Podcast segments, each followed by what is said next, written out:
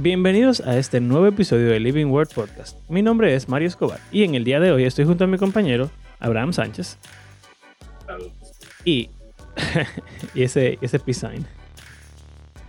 Que varía la cosa. Y estaremos hablando, eh, bueno, estaremos continuando y dándole culminación, esperamos, a nuestra conversación sobre el gobierno de la iglesia. ¿Les recuerdan? La semana pasada hablamos de cómo la iglesia católica y otras iglesias más antiguas Episcopales. son episcopales y tienen un gobierno centralizado, universal, y que eso tiene unos beneficios heavísimos, pero también un poquito peligroso. Entonces, hoy vamos a ver las otras formas de gobierno eclesiástico para que ustedes, nuestra audiencia de cristianos promedio, puedan deducir qué clase de gobierno tiene su iglesia. ¿Qué clase de gobierno dice su iglesia que tiene, pero que realmente no tiene? ¿Y cómo es que los pastores manillan todo? No, no. Es mentira, es mentira. eh, se Aquí vamos. temprano. Eh, Tú sabes Ujú.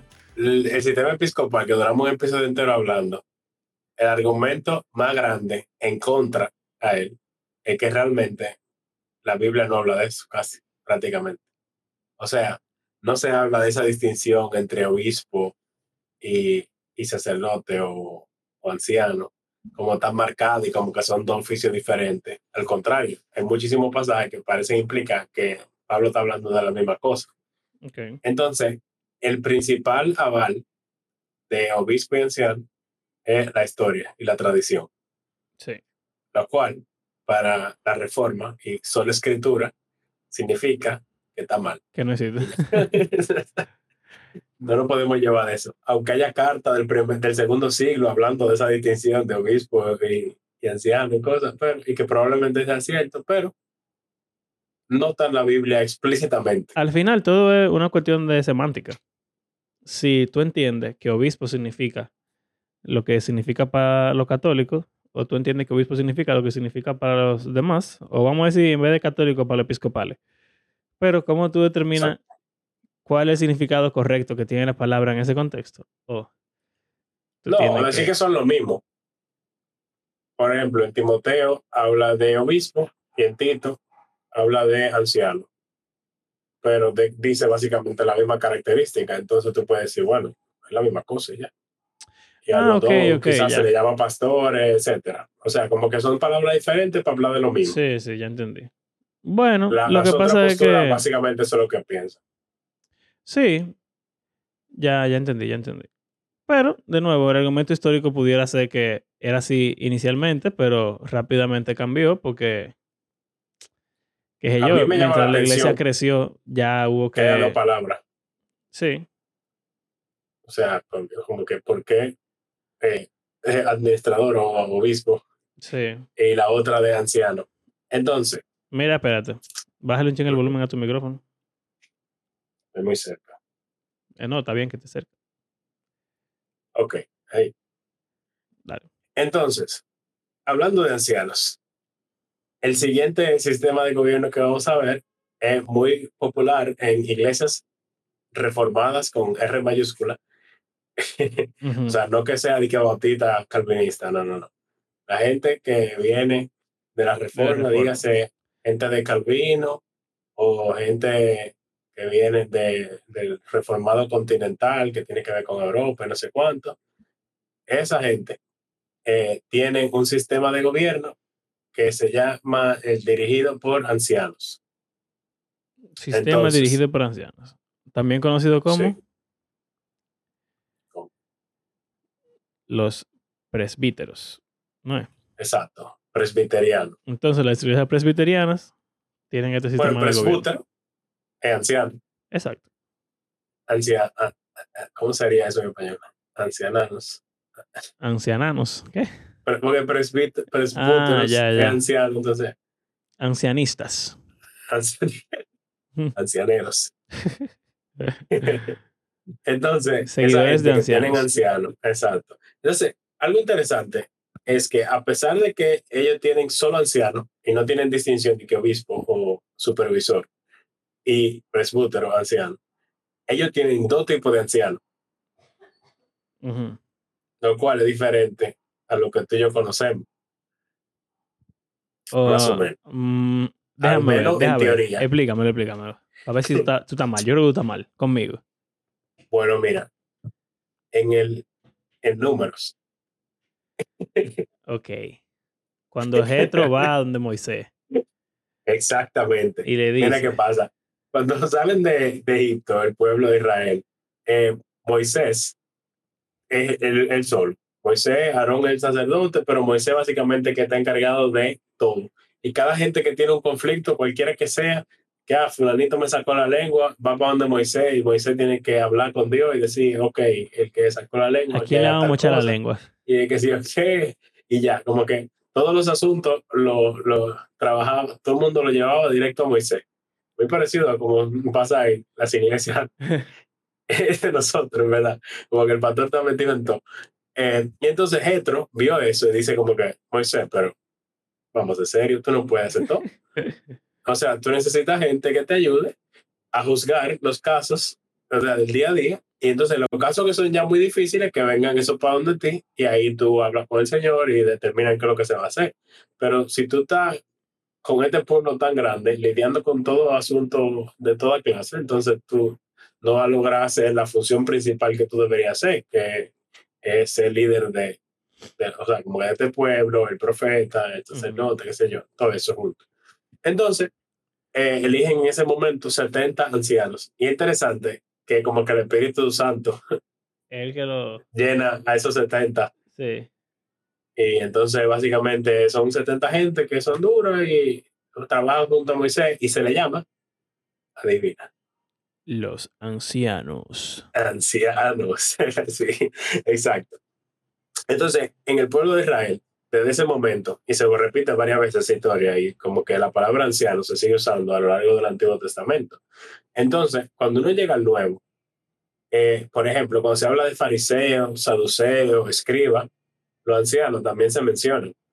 O sea, algo diferente al líder religioso seguía siendo ese rol de jueces o ancianos, eh, como que líderes de la comunidad que estaban como encargados en dirigir, el, o sea, como que el pueblo. ¿Quién, era, Ujú. quién es el líder del pueblo? No era el líder religioso eh, necesariamente. Era como un líder había comunitario. Sí, exacto. Que sería quizás más político en nuestro tiempo. Sí. No. Bueno, tú sabes que, en que- nuestro, en nuestro contexto hay lo que llamamos la junta de vecinos. Sí, Entonces, eh, en la junta de vecinos siempre hay un presidente de la junta. Quizá pudiera ser algo visto un poquito así. Hay vecindarios que son grandes, que la, la- la junta de vecinos no es de que, que 10 gente, sino que son todos los que viven en la urbanización Fernández, por ejemplo. sí, Eso como que quizá pudiera... pudiera ser. Sí, Básicamente alguien que vela por el bien de todo y se encarga de, o sea, de si hay alguna situación, algún conflicto, ellos están ahí para manejar el asunto. Entonces, estas personas no es que son de que eruditos en rabí, que saben que son fariseos, saduceos, que saben Biblia, o sea, para tú saber juzgar y determinar un caso, tú deberías tener sabiduría, pero no es como que tú tienes que eh, ser teólogo. No sé si, si se Ajá. entiende. Quizá en esa sociedad de esos tiempos, eso está todo más ligado. Pero el asunto es que el, el anciano no es el que, vamos a decir, enseña en la sinagoga, necesariamente, sino que ellos están ahí y son los líderes, etc. Entonces, ¿qué pasa? Que en el Nuevo Testamento se usa mucho esa palabra de anciano, anciano, anciano. Y es interesante también que esa palabra, aunque no necesariamente está relacionado con la edad, el rol, en un sentido, tiene que ver con sabiduría, que no es coincidencia que las personas de más edad tienden a ser mucho más sabias que las personas más jóvenes. Y su rol en la sociedad es más de guiar a la próxima generación con su sabiduría que tienen por haber vivido más tiempo que nosotros. Entonces, ¿Qué pasa? Que eh, en la iglesia se habla de ancianos y que Pablo pone anciano en cada ciudad y anciano, anciano, anciano. O sea, la palabra pastor casi no se usa, como hablamos la otra vez. Y la de supervisor tampoco se usa mucho. Entonces, se habla mucho de anciano y que el anciano, dice eh, de Jacobo o Santiago, que era un anciano en Jerusalén. Pedro se llama a sí mismo anciano también. Juan en Apocalipsis se llama anciano. O, o en las cartas. En sus cartas se llama de que el anciano. de Juan, el anciano. El anciano al gallo, el anciano a la que sí o qué, a la elegida. Entonces, eh, ¿qué pasa? Que la palabra anciano son los líderes de cualquier grupo de personas. Dentro de la iglesia, los líderes de la iglesia son los ancianos. ¿Ok? Entonces, ¿cómo se toman las decisiones? Los ancianos toman las decisiones. Por ejemplo, con lo del concilio de Jerusalén, esos fueron los ancianos que se juntaron y ellos determinaron qué es lo que iba a pasar. Y lo que ellos dijeron, se escribió una carta y eso se mandó a todas las iglesias. Tú estás diciendo que no se el llevó de que a una asamblea. previsteriano es el sistema bíblico. ¿Eso es lo que estás diciendo? Yo voy a decir eso de toda la postura. Ah, ok, ok, está bien. Digo, creo. Te Voy a salvaste. tratar. Mm, hay una que tú no vas a poder, hay una que tú no vas a poder decirlo. Voy a tratar. Entonces, básicamente, eh, ahí no hubo, como que no hubo voz de la congregación. Que es una diferencia con las congregacionalistas, en la cual es casi como una democracia, lo cual realmente no existía en esos tiempos. Exacto. Así no había un como- concepto para de, de democracia antes. Bueno, sí, porque Roma tuvo la democracia antes del imperio, en teoría, pero eso no duró mucho. Eso fue no era como, y no era tan así, como que no todo el mundo votaba, era nada más como, bueno. El, el fin es que como que la democracia es- Eso era no una, era una oligarquía, más o menos. eh, ese- Exacto. el Senado en la, en la República Romana, eso fue. Exacto. Entonces, eh, los ancianos, que eran la gente más sabia y la gente que tenían mayor conocimiento, la gente que sabían más de la vida y de la Biblia y de experiencia, ellos toman las decisiones y las, la- o sea, la gente de, la- de su iglesia hace lo que los ancianos dicen. No es como que la- la gente dice de que no, o sea, tú dices que debemos, que la gente no se tiene que circuncidar, pero yo voto en contra. Y entonces lo apuntan y que uno en contra, que sí yo cuánto, como hacer en asamblea. El que, el que sabe, sabe. ¿De qué estamos hablando? Yo creo que el cristiano promedio no sabe. Entonces, es verdad, no van a asamblea. Yo creo que el cristiano promedio no va a asamblea. Era tú que no iba a asamblea, pero la mayoría de gente sí va. Mm, bueno, yo soy un cristiano promedio, yo no iba a asamblea. Bueno, eso Pero está bien, está bien, está bien. Eh, y una pregunta, que- tú estabas diciendo que eran como que dos, dos puestos, o dos cosas. eso voy. Anciano, Y ancianos, o sea, hay dos tipos de ancianos y están los diáconos aparte. ah, que en ese sentido se parece un ching a lo de obispo, sacerdote y diácono. Aquí hay ancianos que dirigen y ancianos que enseñan. Exacto, pues esas son, esas son las dos divisiones que hay en mi iglesia ahora mismo. Por eso te dije que quizá Interesante. tú estabas equivocado. Bueno, pero antes de, de esa iglesia, ¿tú lo habías visto? No, no, antes de esta iglesia yo solamente sabía lo que vamos a decir más para adelante. Pero Exacto. en mi iglesia ahora mismo están los pastores que son los... Lo interesante, que yo estoy en desacuerdo, estoy en desacuerdo con mi iglesia, sí. Eh, los, ancianos que enseñan son de mayor rango que los ancianos que, los ancianos que administran. Ah, Cuando yo entiendo que al revés, lo que administran, lo, lo, lo que supervisan toda la congregación deben de tener más rango que lo que solamente enseñan. Pero en la forma en la que se explica en mi iglesia, más o menos, es que el que enseña también está supervisando, pero el que supervisa no enseña. solo supervisa. Exacto. Entonces, Exacto. bueno, está bien. Son Es más de o verlo. menos así. Sí, Es más o menos así. O sea, todos, el pasaje como que lo dice más explícito.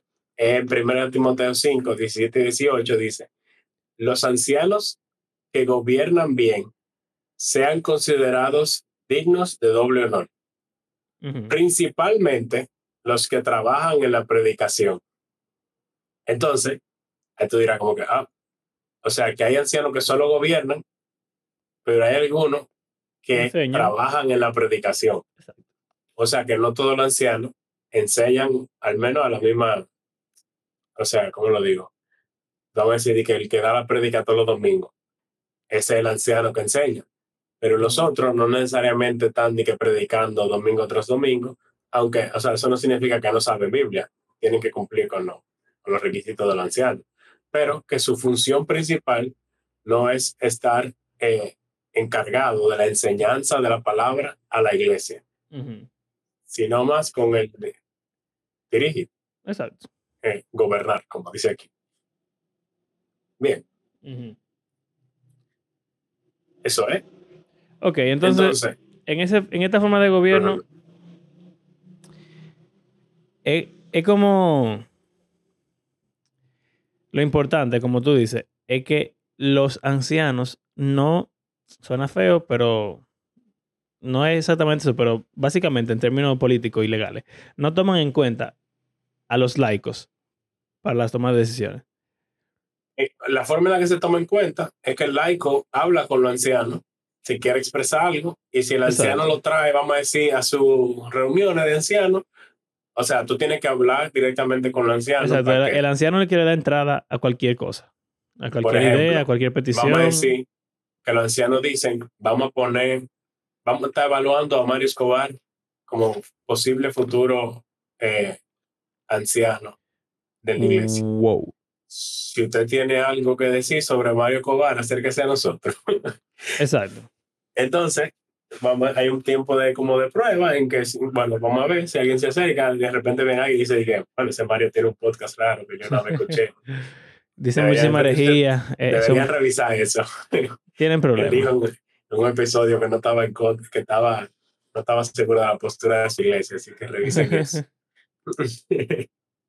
entonces, eh, ahí entonces los ancianos lo traen como a, a su reunión o lo hablan con el mismo Mario y como que toman decisiones, pero al final ellos son los que deciden.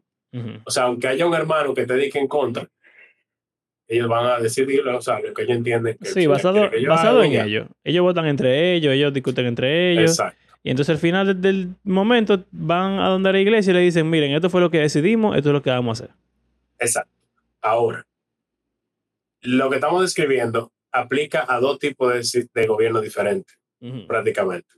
Quizá la división de, de dos tipos no, pero lo de que el anciano sea el que dirige y no la congregación, que sí o qué. Bueno, pero la diferencia grande es que esta se parece también al episcopal, en el sentido de que las iglesias no están aisladas, no son independientes, sino que los ancianos, o sea, los ancianos gobiernan la iglesia local, pero las diferentes iglesias locales tienen lo que se le llama el presbiterio, que de ahí que viene la palabra presbiteriano, que son diferentes ancianos de esas diferentes iglesias locales, se reúnen cada cierto tiempo para ver cómo están todas las iglesias de ese presbiterio. Y si hay alguna, algún problema con alguna situación, alguna cosa, ahí se habla, se pide consejo, se toman decisiones, etcétera, etcétera. Si hay alguna postura de la iglesia que se esté como en, debate o llevando discusión, qué sé yo qué, se habla en esa reunión también. Y entonces, más allá del, presbi- del presbiterio, hay un que son dentro de ese presbiterio. ¿Qué fue?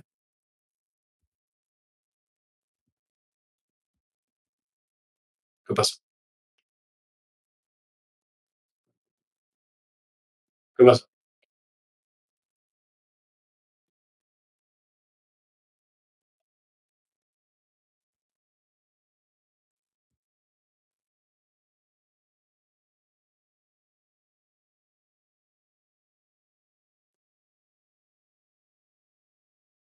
happen.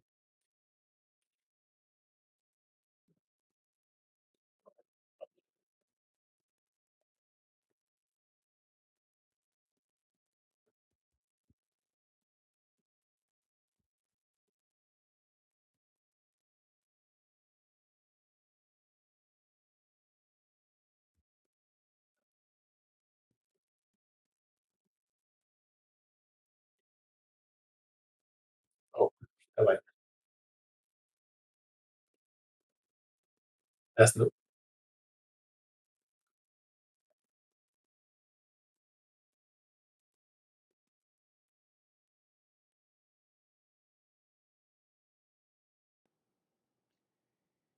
Eso nunca me ha pasado. Eso es. Yo siempre eh, prendo la computadora para el podcast y las tres horas empiezan ahí mismo. O cinco horas, lo que sea. Pero como tenía el día, entero con la computadora prendida, pues me, ¿Hace seis, cuánto se cortó? en seis horas. No, tú estabas, yo, yo te dije, tú estabas diciendo, No, eso es lo que estaba diciendo, pero ¿cuándo fue que se cortó? eh, concha, que, Lo del sínodo. Ajá, justo cuando te iba a decir la palabra sínodo. Ok. Entonces tiene que dar un chima para atrás para empatar. Sí, sí. Eh,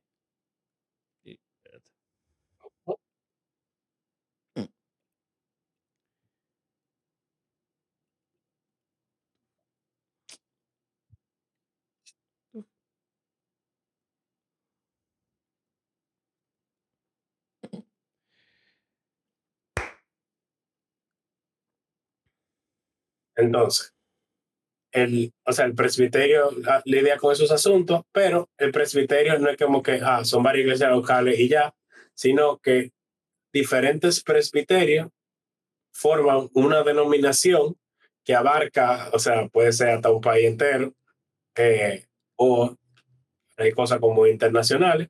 Entonces se forma lo que se llama sínodo, que es como que ancianos dentro de cada presbiterio, de los diferentes grupos de iglesias locales que cada uno eh, supervisa, tienen entonces, mandan ancianos para lo que se llama como el sínodo, que es donde juntan todos los ancianos de todos los, de todos los diferentes presbiterios del país o del mundo, yo no sé, o sea, depende del tamaño de la denominación. Ok, Entonces- ok, ok. Entonces, espérate, espérate, espérate, que siento que tú estás hablando medio, medio complicado. Básicamente, una iglesia local tiene sus ancianos, Sí, que son sus líderes, sí, que vamos a decir que es como un municipio o una provincia o una subdivisión de un país. Entonces, esas iglesias locales de esa misma denominación están conectadas porque en el Sí. liderazgo están juntas en un presbiterio, presbiterio. Sí. que sería básicamente nuestro país, por ejemplo, República. Dominicana o en Estados Unidos, hay estados o provincias o, Exacto.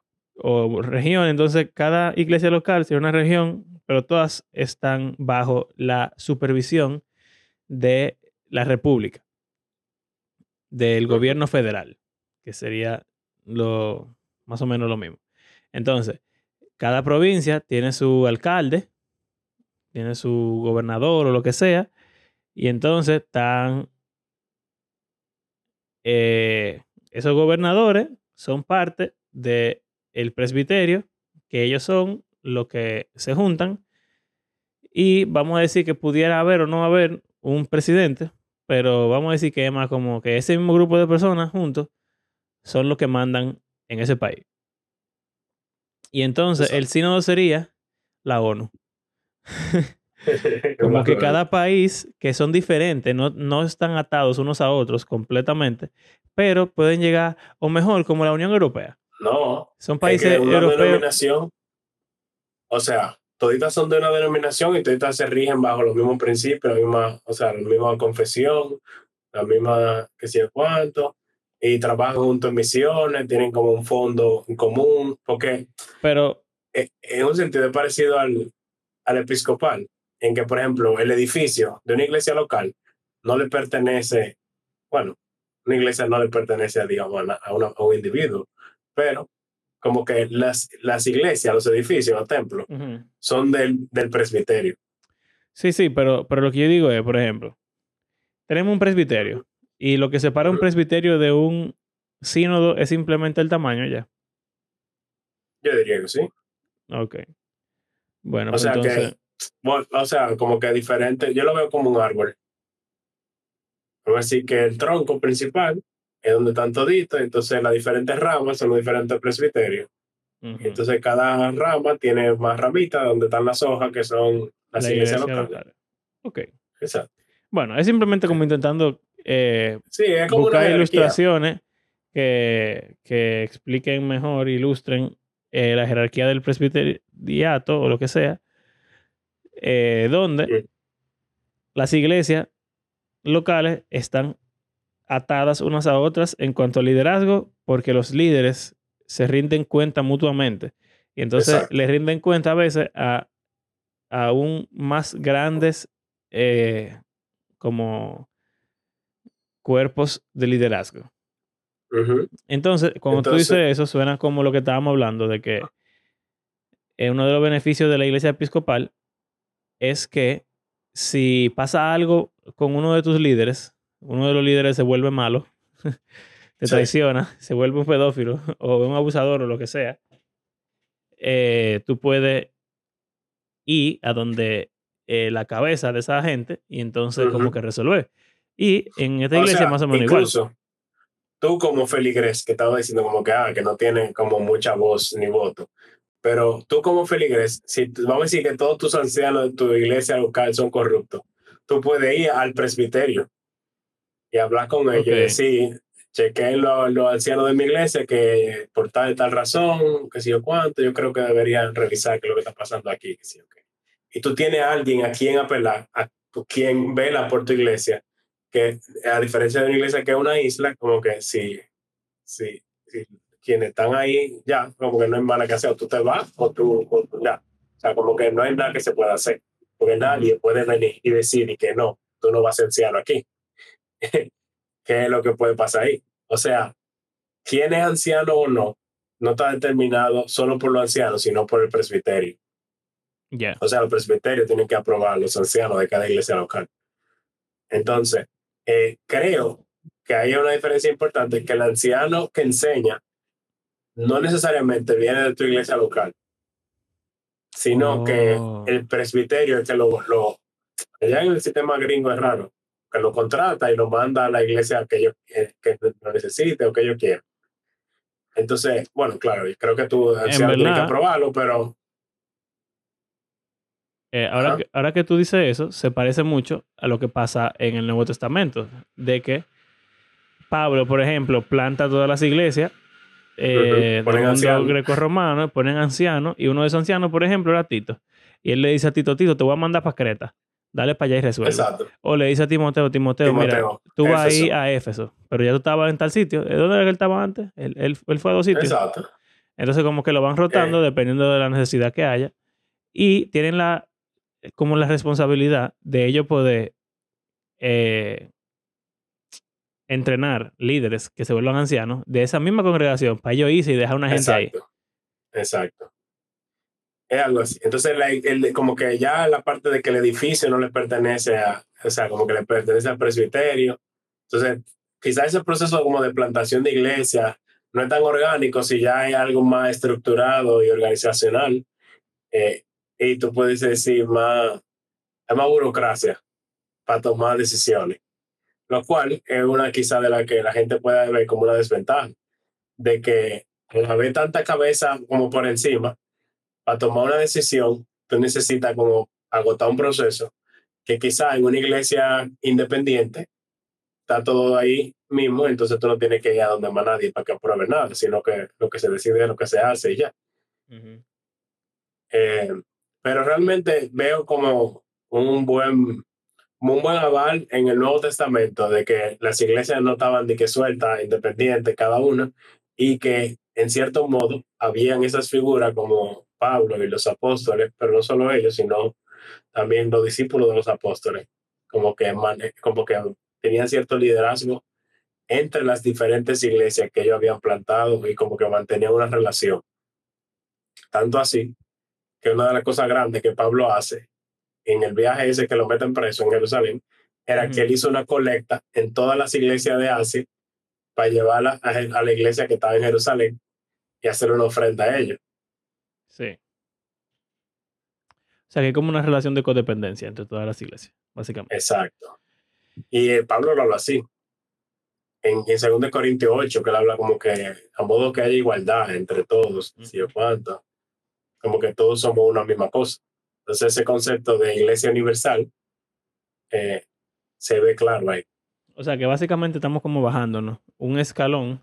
Estábamos en episcopal, que era súper centralizado y unificado.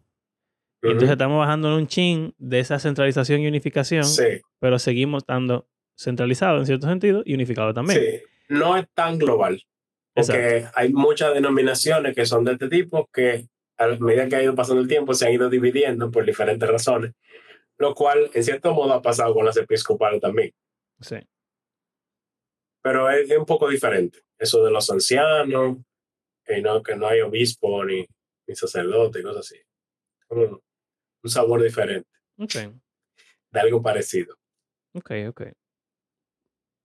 Y entonces, bueno, Algo importante, como que no hay un anciano que esté por encima de nadie, sino que la idea es que siempre tiene que haber más de uno, obviamente, porque son ancianos y que tienen el mismo rango todito.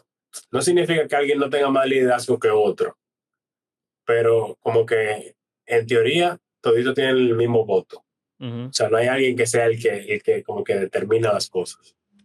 Mira, tú sabes que algo importante que tú dijiste, eh, que no lo habíamos, o sea, se puede deducir de eso, pero nunca lo dijimos claramente, y es que los líderes no los elige la iglesia.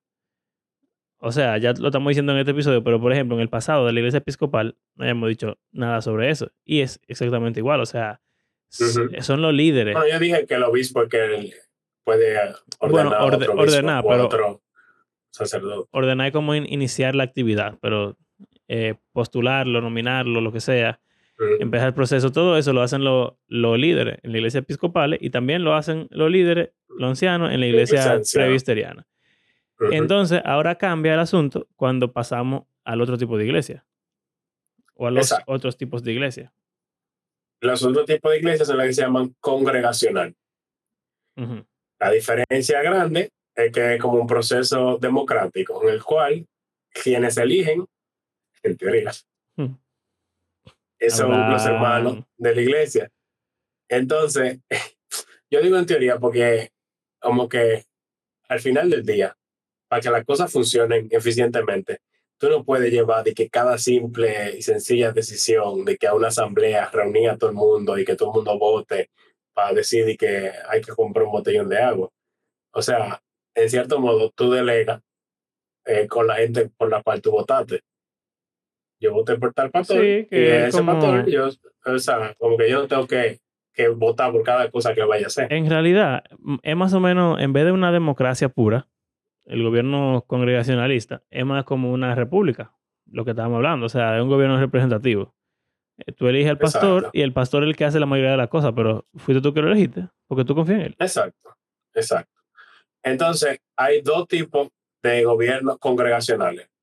Uno que es el dirigido por ancianos y uno que es de un principal anciano, por decirlo así, o único en muchas iglesias. Entonces, básicamente, el de muchos ancianos, eh, aquí se pierde la diferencia entre de que anciano que enseña y anciano que dirige solamente, sino que solo hay anciano y diácono. Hay dos solo oficios, o sea, no hay de que un tercero, como en lo episcopal y en el presbiteriano, aunque sean diferentes. Pero aquí solo hay dos. Aquí solo hay anciano y diácono. Eh, ya sea que hay ancianos que no prediquen todos los días, no importa, pero son ancianos como, eh, son pastores. O sea, como que los ancianos no hay distinción en ese sentido.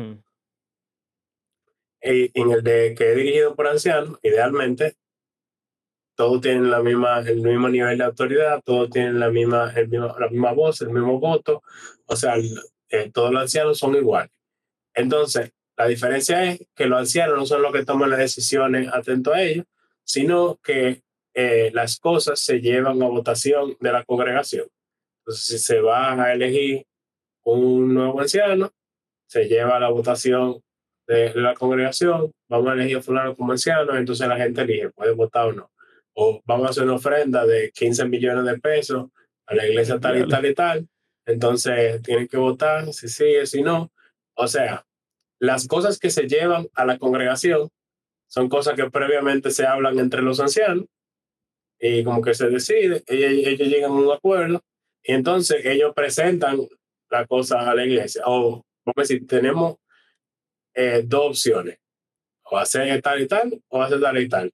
Y entonces la congregación es la que toma la decisión final por votación. Ok. Esa es que como la diferencia grande. Otra diferencia súper importante en congregacionalista es que todas las iglesias son independientes. O sea, no hay una, un organismo externo que, te, que, que relacione a las iglesias eh, como que tenga liderazgo o poder, por decirlo así, sobre una iglesia que no es la suya. Por ejemplo, la iglesia local es completamente independiente. Por ejemplo, con el caso que dimos de un pastor, obispo, sacerdote abusador, abusivo o malo, en la iglesia episcopal tú vas a donde el obispo, y le dice, mira, este sacerdote está mal, vamos a cambiarlo, ellos investigan, te hacen caso o no, pero al final ellos deciden y lo cambian. Eh, presbiteriano, mira, este pastor que tenemos aquí, en este presbítero, presbiterio, eh, está como que medio raro, está enseñando falsa doctrina, hay que escucharlo para ver qué vamos a hacer. Entonces los líderes lo escuchan, lo ven, lo evalúan y dicen, ah, tienes razón, vamos a quitarlo. En la iglesia congregacionalista no hay ninguna fuerza externa que pueda involucrarse en tu iglesia. Si los tres líderes son hermanos y están en un complot y si son malos los tres, te fuñiste. Tienes que cambiarte de iglesia porque no importa lo que tú hagas, nadie exterior puede venir a ejercer ningún tipo de autoridad o dominio sobre tu iglesia. Exacto, no hay autoridad fuera. un golpe de pero Estado. tú puedes. Un golpe de Estado, apelar. sí, claro. Bueno, en la congregacionalista, literalmente, eso se puede. Sí, Si la sé. congregación decide, ya tú no eres pastor, votamos y te quitamos y ya. Sí. Pero que eso llegue a suceder es, es poco probable, aunque en teoría es, es así. Si la iglesia de repente decide que, que tú, no eres, tú no cumples con los requisitos de ser pastor, podemos hacer una asamblea, convocar una asamblea y decir, eh, queremos quitar a fulano. Y si la gente dice que sí, él se tiene que ir. Aunque en teoría, no sí, claro. Es muy difícil que pase, porque generalmente quienes convocan asambleas son los mismos ancianos. y los ancianos están de acuerdo con Exacto. los ancianos. Es complicado, es complicado.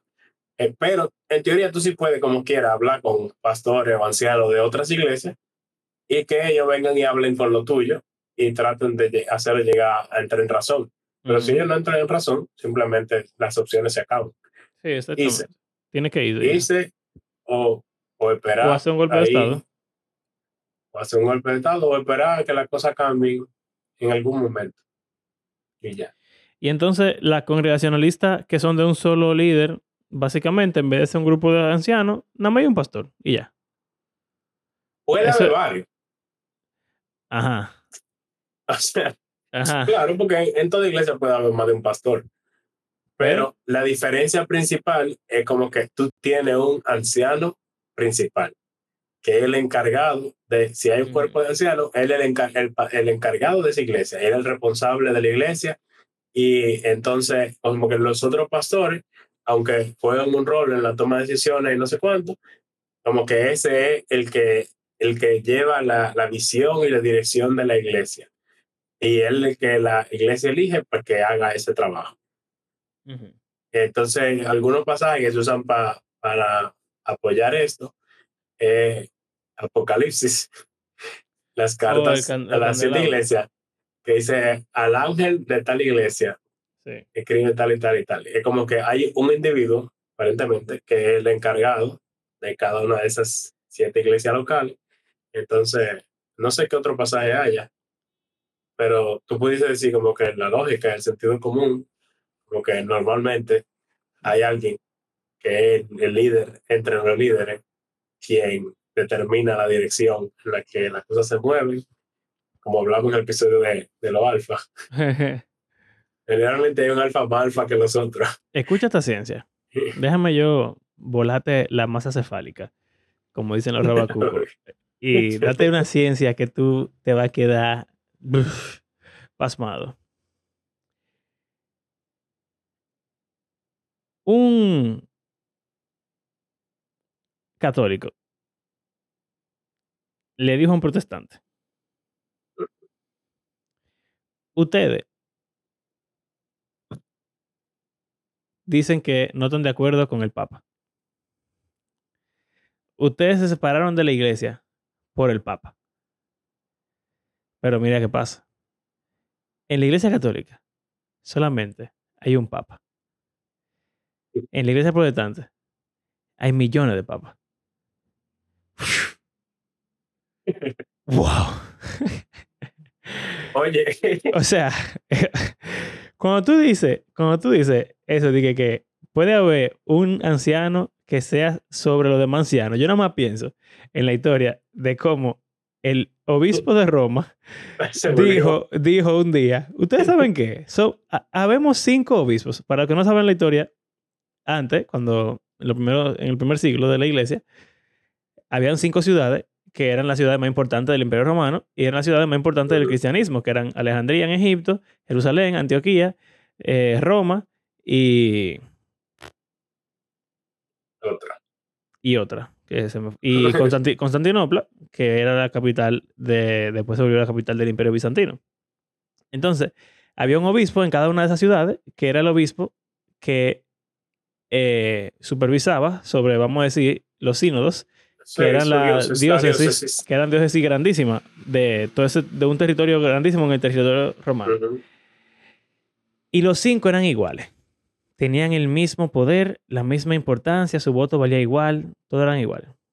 Hasta que un día el obispo de Roma dijo, yo soy el primero entre iguales. Oye, oye lo... o- Prima me gusta, pares, me gusta, me gusta, me gusta hacer así como, como meter, meter cizaña y, y ponerme dije que, escucha este abuso. O sea, tú me estás lógica, queriendo... y, y- No, no, no. Eso sea, es una habladuría grandísima ah, que- política. que entre pares. O sea, tú me estás diciendo que todos valemos lo mismo, pero tú eres el primero. Explícame, hablador, engañador. Tú lo que estás diciendo es que tu voto vale más que el voto de nosotros cuatro. Entonces, cuando tú vienes y me dices a mí, dije que, ¿verdad? Soy la iglesia católica. Yo no soy católico. A ustedes quizás creen lo contrario después de tu último episodio, pero yo no soy católico. Pero en el gobierno congregacionalista, donde hay un solo pastor, vamos a decir que por lo menos no hay uno solo. Pero cuando hay varios pastores, varios ancianos, perdón, y entonces ahí dije que uno, que es el principal Primero entre los... entre pares. Mi hermano, mire, deje de ser hablador y diga que solamente hay un anciano ahí porque el que manda es el primero. Ya terminé mi intervención. Continúa. Y aún en esas iglesias hacen como votaciones entre los diferentes ancianos. Pero algo que se da es que generalmente la mayoría está de acuerdo con el pastor principal. Te voy a contar un cuento. ¿Cuánto tiempo tiene este episodio ya corriendo? Ah, no está tan mal, 44 minutos. Ok. Yo tengo algo que decir sobre los congregacionalistas y cómo se vuelven episcopales. Escucha, escucha este, testi- este testimonio, escucha este testimonio. Tú, tú, tú lo sabes ya, pero... Ay, padre, perdóname. La única vez... Oh, mira mi gato. Adiós, gato. Tírate, vete, vete por ahí. La única vez que yo fui a una asamblea en una iglesia. No, pero ese es un yo creo. Pero espérate, pero, pero estamos hablando de esto, estamos hablando de esto. La única vez que yo fui a una asamblea, estaban votando por algo. Y el anciano principal dijo, miren, vamos a votar por tal cosa. Podemos elegir hacer esto, o perdón, seguir haciendo esto, como lo hemos estado haciendo por años, o podemos cambiarlo ahora porque nuestras situaciones están como que difíciles. Hay menos dinero, hay menos tiempo, hay qué sé yo qué. Entonces como que vamos a recortar un poquito en esta área. Vamos a votar. Entonces, empieza la votación. De la gente que Era a había ahí, de la, la gente, ¿quién estaba a favor? Vamos a decir que habían 10 gente. Pues entonces, 8 levantaron la mano que estaban a favor. En las votaciones de una iglesia congregacionalista, ya la mayoría es suficiente. No es como en, la- en los países que, que tú tienes que tener 50 Sí. más 1. Ya con que la mayoría del total esté de acuerdo, ganaste. pero no fue suficiente. El No, anciano, el anciano principal dijo, oh, ¿y por qué que están en contra los que están en contra? Cuestionando las razones de por qué no votaron a favor de su moción. Y entonces le explican, bueno, lo que pasa es que tenemos todo el tiempo de la vida haciéndolo de esta manera, porque es bueno, porque es importante, qué sé yo cuánto, y ahora lo queremos cambiar, no estamos de acuerdo. Ah, ok. Pues, oye lo que yo te recomiendo. Tú tienes que entender que los tiempos son diferentes ya. Entonces, vamos a votar otra vez. Para que tú votes que tú estás de acuerdo. Porque al final, reconsidéralo. Y tú te vas a dar cuenta de que en verdad tú estás de acuerdo. Se Sí. votó de nuevo. Yo, yo nunca he visto eso. Se votó de nuevo. Y ahora, ocho gente votaron a favor. Pero en vez de haber dos gente que votaran en contra, hubo No dos gente que no votó. Y Porque no entonces, cuentan quiénes, quiénes votaron. O sea, cuántos. Solo que más de la mitad y ya. exacto. Entonces, ahí el anciano dice, bueno, pero si no van a votar, mejor digan que no y ya. Fin de la historia. El anciano estaba esperando cambiar la opinión de la votación de la gente en su congregación. Y cuando no lo logró, básicamente como que lo aqueroció. Por decirlo bonito. Algo. bueno, eso estuvo fuerte. Pero Entonces, algo que sí. Bueno, continúo. entonces, ya para terminar. Entonces, tú me vas a decir que eso no es un papa. Es un papa. Es una gente que tiene el poder de decirle a la congregación que haga lo que quiera hacer. Y entonces, ¿hay democracia? No hay ninguna democracia ahí porque la gente lo que hace es votar por lo que saben que el anciano quiere que voten. Y los que no están de acuerdo con el anciano, entonces al final no, su voto no cuenta. Generalmente no votan. Exacto. Entonces, eso es lo que yo he visto. Primero, que la votación no es anónima. Entonces, para mí, para que una democracia sea real, el voto tiene que ser anónimo. Entonces, en una iglesia congregacional, no sé si en alguna lo es, pero en la mayoría de asambleas que yo he estado, ninguna, casi ninguna de las votaciones han sido anónimas. Solo cuando se está eligiendo un nuevo pastor o un nuevo diácono, se hace la votación anónima. Pero entonces, ¿cuál es el problema de que el voto no sea anónimo? Oh, la, la, la bendita presión de grupo. Si el pastor dijo, esto y esto es lo que queremos hacer, ¿ustedes están de acuerdo? Y vamos a decir que el 80% levanta la mano. Es verdad que el 20% que no está de acuerdo la va a levantar en contra. A menos que tú estés muy en contra y tú quieras hablar y decir por qué tú estás en contra, tú simplemente no levantas la mano y ya. Porque tú no quieres que ese 80% que levantó la mano te vean y digan como que, oh, pero mira, cállate de rebelde que no está votando a favor de lo que está diciendo eh, el pastor. Entonces, eso es lo que pasa, que a, a mi entender, como que realmente no es tan democrático como parece el proceso, ya que hay que estar muy convencido de, de su decisión para uno no llevarse de lo que los otros están haciendo y votar como tú realmente piensas que se debería votar. Exacto. O sea, como que no se presta realmente para que la gente pueda hacer. Quizá hay alguna iglesia que todo sea voto anónimo. Ahora, eso también Es un bobo. hace el proceso muchísimo Larguísimo. más complicado, más largo. Todo es más, más complejo. Pero entonces, lo que iba a decir ya último del sistema congresionalista, Ujú. que es una crítica que yo he oído que me dio pila de risa, yo no lo había pensado. Pero, ¿tú has oído de iglesias que tienen de qué campus? Ay. ¿Por Es qué, una ¿Por qué tú haces eso? ¿Por qué tú me haces Es eso? una a mí? iglesia que es grandísima. ¿Por qué que me haces eso a mí, señores? ¿Por qué? ¿qué hace? O un pastor que es súper famoso, es súper popular. Entonces, ¿qué hace? Que tienen diferentes edificios, pero es un pastor de todas esas iglesias locales Sí. que se reúnen en diferentes sitios y normalmente hacen una transmisión de la, de Hay la prédica que del pastor principal. En diferentes estados de Estados Unidos.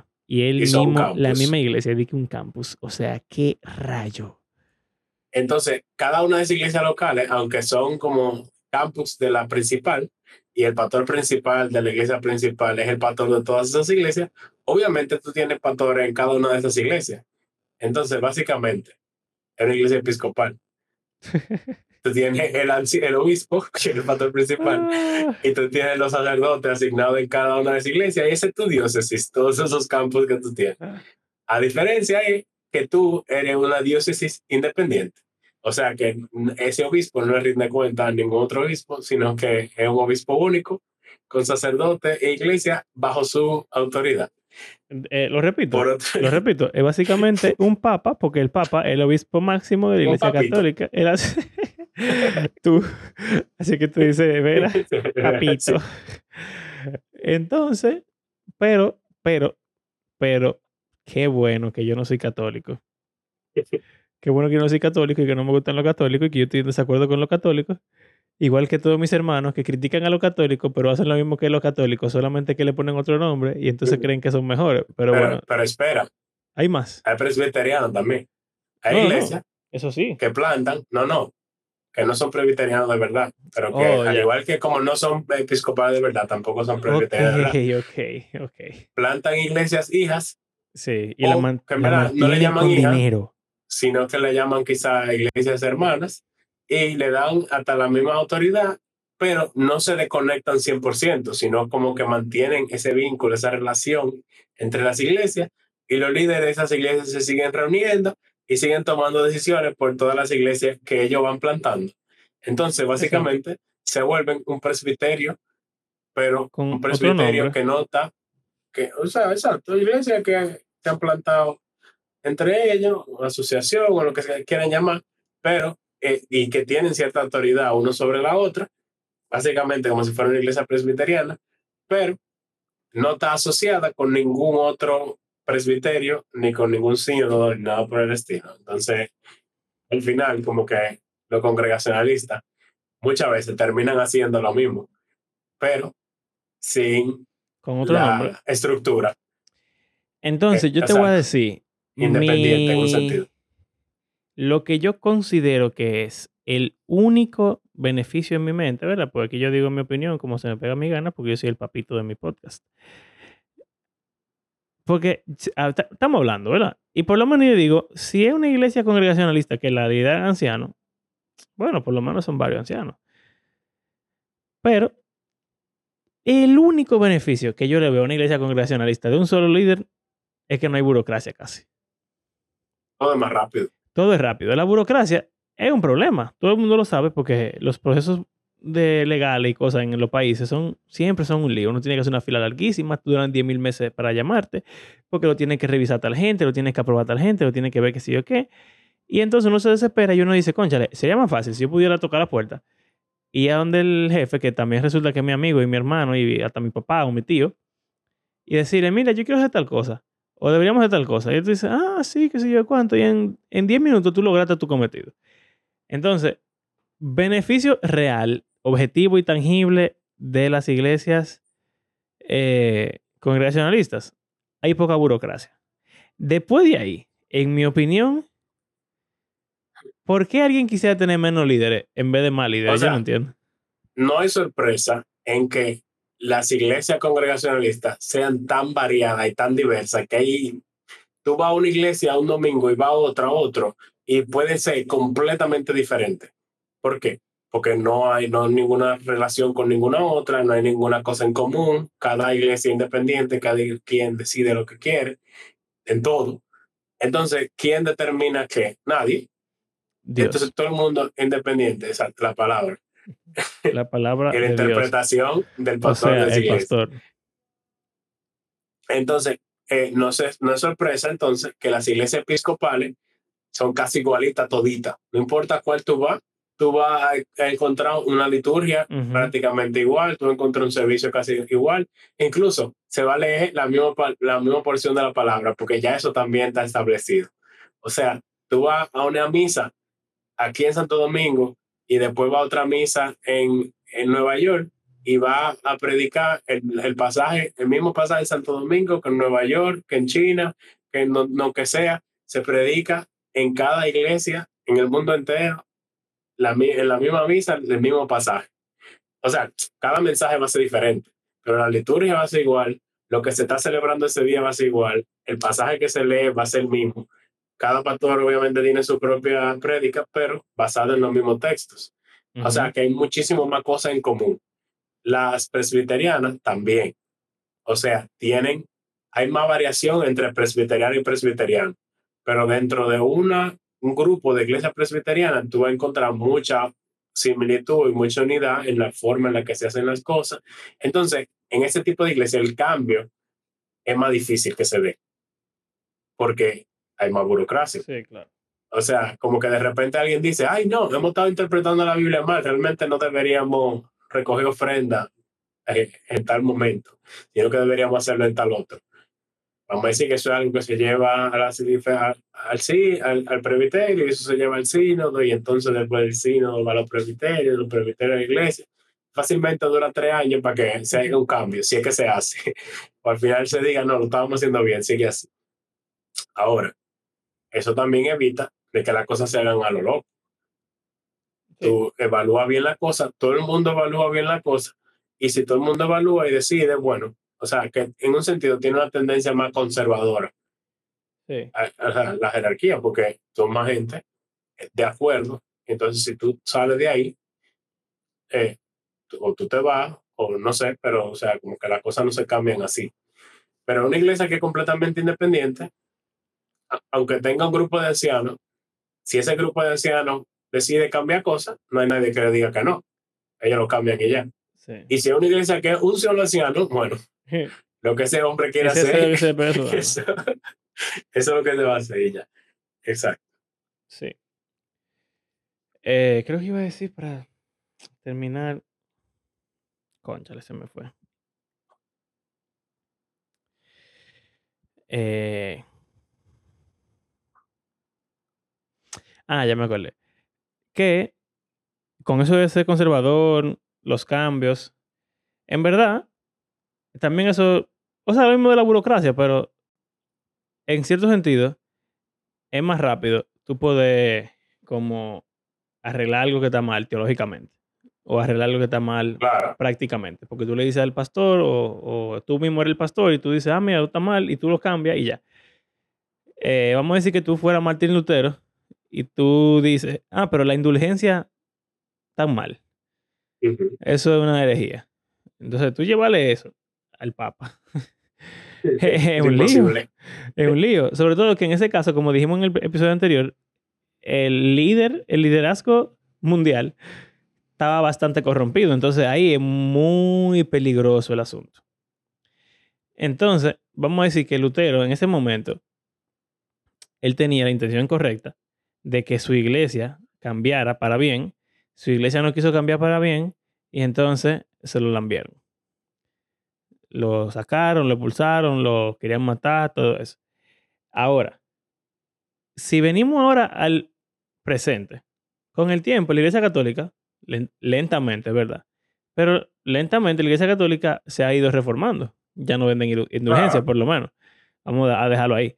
Entonces, lo que Lutero quería lograr que lo logró en 10 años con todas las iglesias reformadas, tomó, qué sé yo, 200, 300 años, 400 años para que pasara en la iglesia católica, pero pasó. Ahora, ¿qué no pasa en la iglesia católica? O en la iglesia anglicana, o en la iglesia ortodoxa. O sea, pasa, pero mucho menos. No pasa que si tú buscas un árbol de todas las denominaciones protestantes, tú te vas a dar cuenta que somos cientos de denominaciones diferentes. Porque cada persona puede decidir, yo creo esto, yo creo esto, yo creo esto.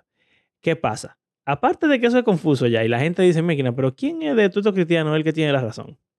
Ya eso por ahí es un problema. Pero otra cosa es que eso crea divisiones. Porque si tú crees algo, o sea, es una división, pero crea divisiones hostiles. Porque si tú crees que esto está bien y el otro cree que eso no está bien y tú estás muy, muy seguro de lo que tú crees, pues entonces tú vas a creer que el otro es un hereje a un nivel muy malo. Tipo lo que pasó en la Iglesia Católica con Martín Lutero. Lo que pasa es que como todo el mundo ahora, todas las iglesias tienen el mismo nivel de autoridad que el Papa, para 10.000 iglesias tú puedes ser un hereje y para 10.000 tú puedes ser una gente normal Cuando antes, tú no eras un hereje para una sola iglesia. Y como que, de nuevo, no estoy diciendo que uno sea mejor que el otro. Todos son pro y contra, en este caso. Sí, exacto. Pero- Eh, pero hay alguna crítica válida que ellos tienen de nosotros. O sea, Sí. ustedes se dividieron de la católica y mira cuántas veces se han seguido dividiendo y se siguen dividiendo cada año. Mientras que ellos se arreglaron y ya. Vamos a decir, están Exacto. unidos. Eh, que si se- hay iglesias episcopales que se dividen, los anglicanos se están dividiendo por lo del LGBT, los católicos van Sí. para allá, si sigue este tigre, este papa, eh, ¿qué es lo que es Francisco? Moderno. Bueno, eh, pero es mucho más lento, es mucho más conservador, es mucho más, tú sabes, se cuida mucho más. Eh, entonces, nada, ese es un pro y contra interesante. Porque a nosotros nos gustan las cosas rápido y hay veces que necesitamos que las cosas sean rápido. Y es más Pero en conveniente. verdad, hay veces que la cosa importante, que la cosa no nos la tome tan rápido, Exacto. tan a la ligera. Y también, que está otra cosa, de que algo que nos hemos dado cuenta nosotros, como que tú y yo quizás podemos cambiar de parecer más o menos rápido, Ujú. pero convencer a una iglesia completa de que, Sí. ah, no, estábamos mal, eh, ahora vamos a hacerlo así. Realmente es difícil. Claro. Tú puedes incluso pensar, este tipo no sabe lo que está haciendo, está loco. Ujú. cómo él cambia de opinión cada día. No puede ser. Entonces, como que en, en cuanto a liderazgo, eh, si tú notas mucho como divareo eh, eh, en, en el que está dirigiendo, tú dices, bueno, usted no sabe para dónde está yendo. Ujú. Yo no voy a seguir este tipo. Entonces, como que una característica de liderazgo que la gente como que lo inspira a, a seguir es como que tú tienes una idea de lo que está haciendo, la cosa tú la, tú la, o sea, como que tú la piensas, te toma tiempo y entonces después tú, tú llevas a la iglesia en la dirección que tú entiendes que tiene que ir, pero no dije que, ah, vamos para la derecha. Tres Ah, no, minutos. espérate. Ah, digo, no, ya, es como usando Waze cuando hay Sí. tapones, que te va cambiando de dirección cada tres minutos. Sí. Versus decir, nos vamos por aquí, allá tapón o no, por ahí no vamos a ir y ya no vamos a estar doblando tanto. Eh, tiene sus pros y sus contras, Sí, siempre. siempre. Realmente es complejo, es muy complejo. Y es la razón por la que existen tantos tipos de, de gobierno, porque realmente el ser humano es Es complicado. Y la Biblia y la teología también. Eh, y su relación con el mundo moderno y, y presente, que va cambiando. que sigue también. cambiando. Entonces, eso es, ese es el problema. Bueno, Y bueno, cerramos sí. Bueno, gracias por acompañarnos en este episodio, quizá un poco más nerd de lo habitual, pero este tema a nosotros nos gusta hablarlo también y esperamos que a usted le haya llamado la atención, atención también. Eh, recuerden que creemos que la Biblia es un libro que está vivo y que tiene el poder de Dios para transformar la vida de sus lectores y todo el mundo. Eh, si le gustó el episodio, recuerde de compartirlo en sus redes sociales o hablar sobre el tema que estábamos hablando, ya sea con sus pastores o cualquier otra gente que le vaya a interesar.